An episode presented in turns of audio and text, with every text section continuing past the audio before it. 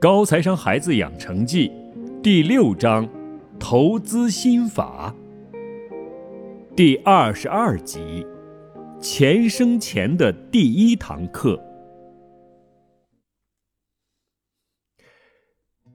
这个周末做完功课，闲来无事，眼瞅着妈妈拿出一副五百片的拼图，即将开始长时间的作战，我急忙上前拦住她。问了我心中盘桓已久的问题：“妈妈，我已经知道了什么是复利，明白本金、时间、收益率和年计息次数会影响最后的结果。我也学会了记账和做预算，了解了储蓄的各种方法。如今我设定了三十五岁前实现财务自由的目标，正要像一只乌龟一样朝着这个目标不断前行。”两条并行的梦想时间轴，读书工作这条路很明确，我知道怎么走。可投资这条路，你什么时候开始教我呀？呃，妈妈无奈地放下刚打开的拼图盖儿，哼，好吧，今天就给你讲一讲吧。嘿嘿，我搬来小板凳，拿出纸笔，头扬起四十五度角。做出仰慕状，我准备好了，快开始吧。妈妈清了清嗓子说：“要学习投资，得先分清楚投资这条路和工作这条路有什么分别。工作是主动收入，你要花很多时间和精力去做，一旦停止了工作，就没有了收入；而投资是被动收入，靠钱生钱。”一旦你搭建了被动收入的体系，就会自动产生收入，不用你再投入太多的时间和精力。我抢答道：“被动收入的概念和好处，从小到大妈妈都已经讲了无数遍了，耳熟能详。这个成语就是这个意思。”呵呵，没错，工作是用时间和精力来换钱，当然不仅仅是钱，工作也能带来成就感。满足社交和成长的需要，时间、精力和钱是交换关系，而投资是用钱来生更多的钱。没有亏损的话，钱会越来越多，是递增关系。很多人一辈子都不会投资，所以等他们退休后不再能工作了，就只能靠工作时存下的钱养活自己，钱会越来越少。投资。则不然。嗯嗯，这个我明白，请直奔主题。我插嘴道：“为什么很多大人不学投资？这个道理非常简单，可是为什么很多人一辈子就是不会去投资呢？是啊，这么简单的道理我都明白。”为什么很多人一辈子就是不会投资呢？不会就学呗，为什么不学呢？我摇摇头，表示不知。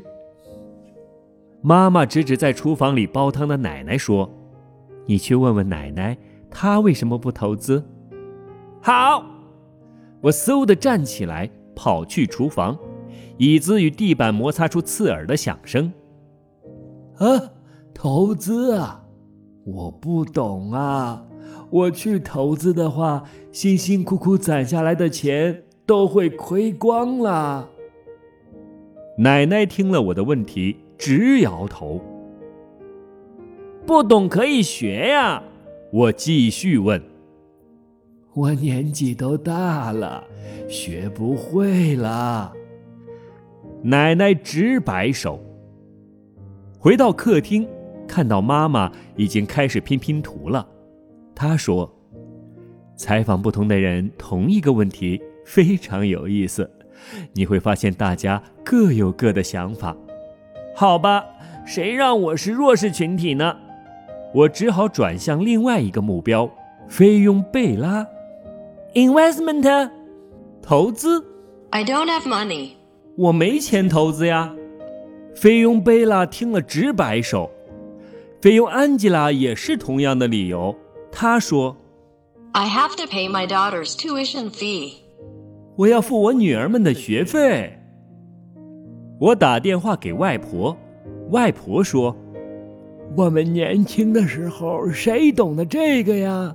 识字的人都不多。”大表叔也是我的采访对象，他说：“我是学医的，又不是搞金融的，我怎么会投资啊？”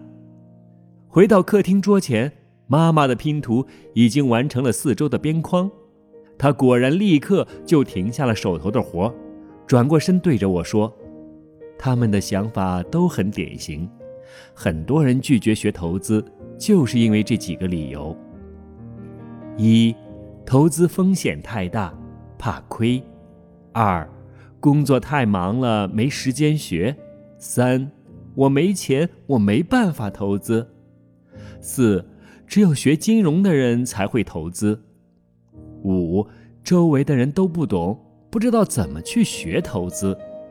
你觉得这些理由怎么样？我想了想说：“嗯，第一个理由，风险大不大？我不清楚。”第二个理由是没有时间，挤一挤就有了。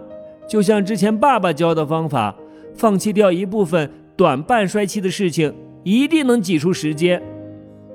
没错，这也是我在正式教你投资之前，让你学习目标管理和时间管理的原因。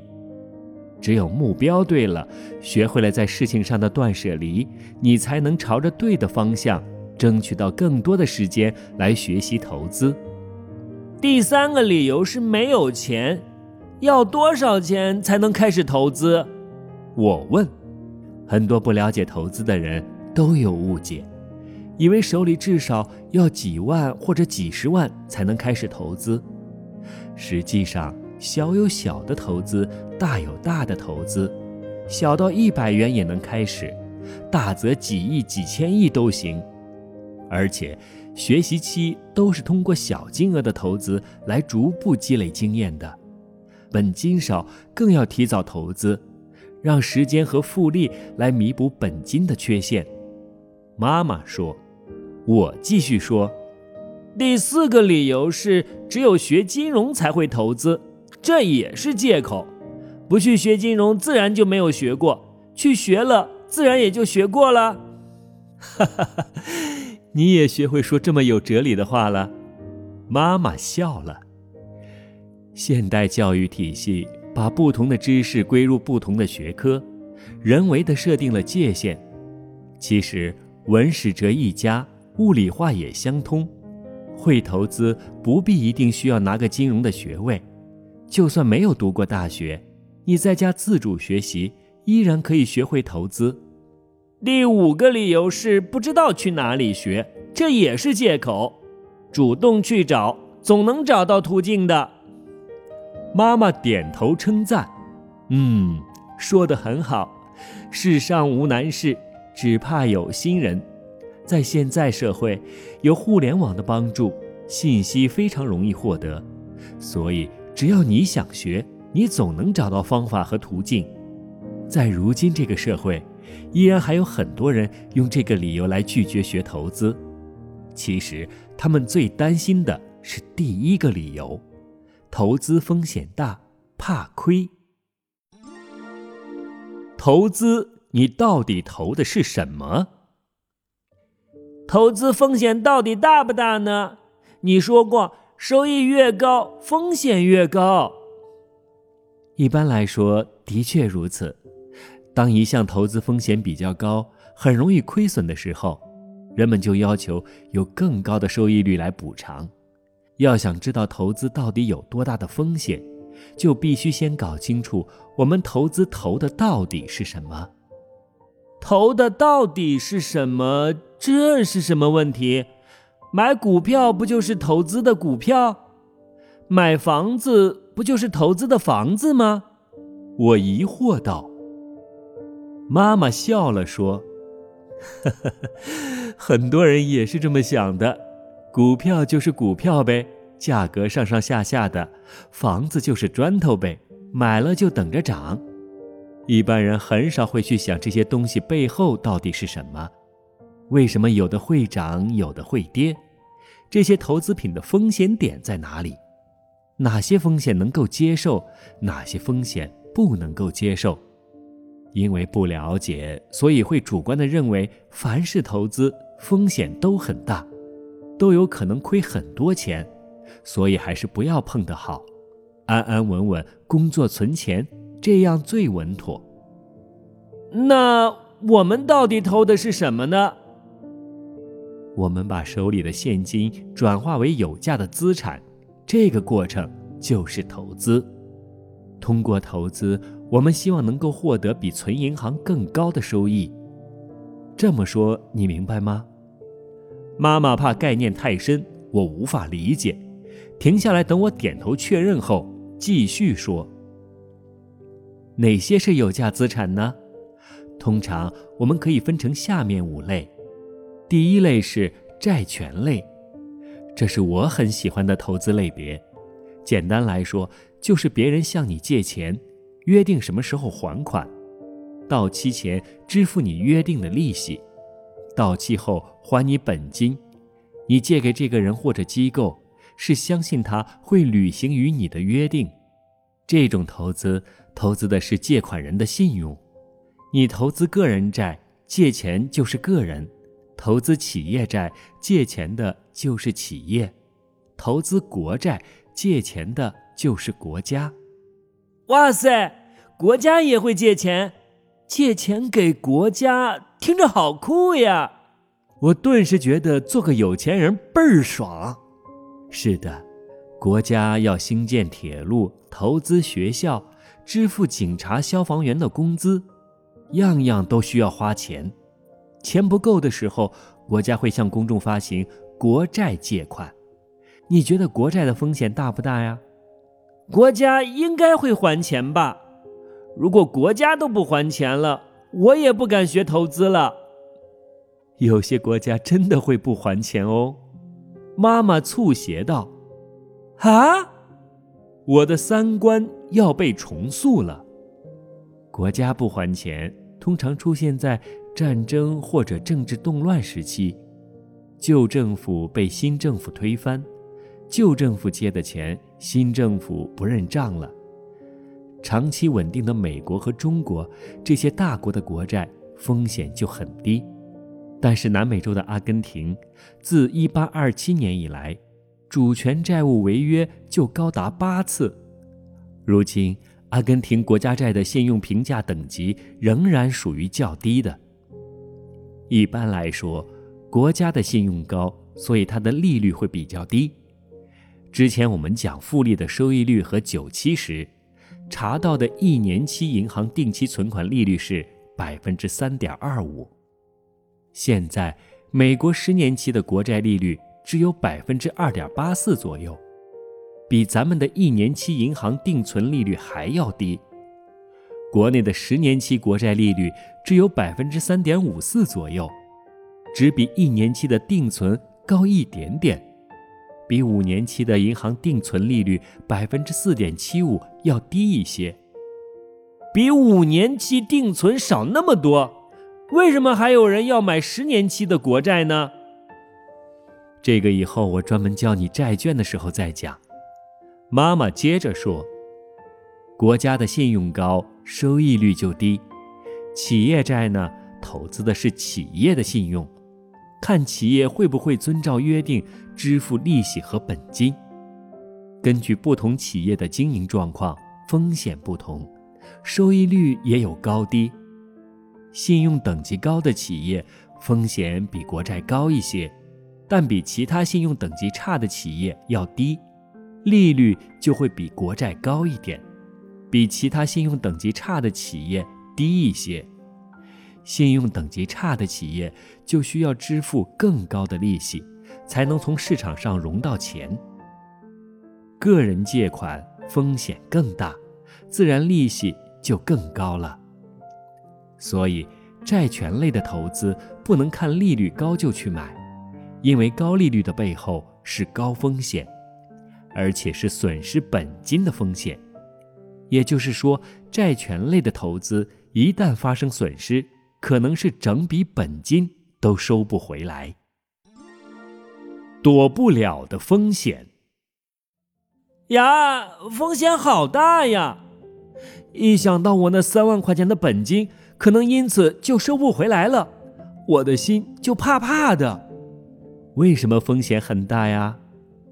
整笔本金都收不回来了，风险还不大吗？我反问。你这种想法，就是很多人一接触到投资，一听到可能有损失，就会冒出来的主观反应。说明我刚刚讲的那些，你还没有明白。妈妈叹了口气。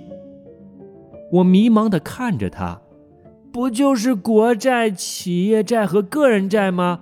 风险越大，收益越高，发生损失，整笔本金收不回来吗？我听懂了呀。做什么事情都有风险，吃饭可能被噎着，会游泳也可能会溺水啊。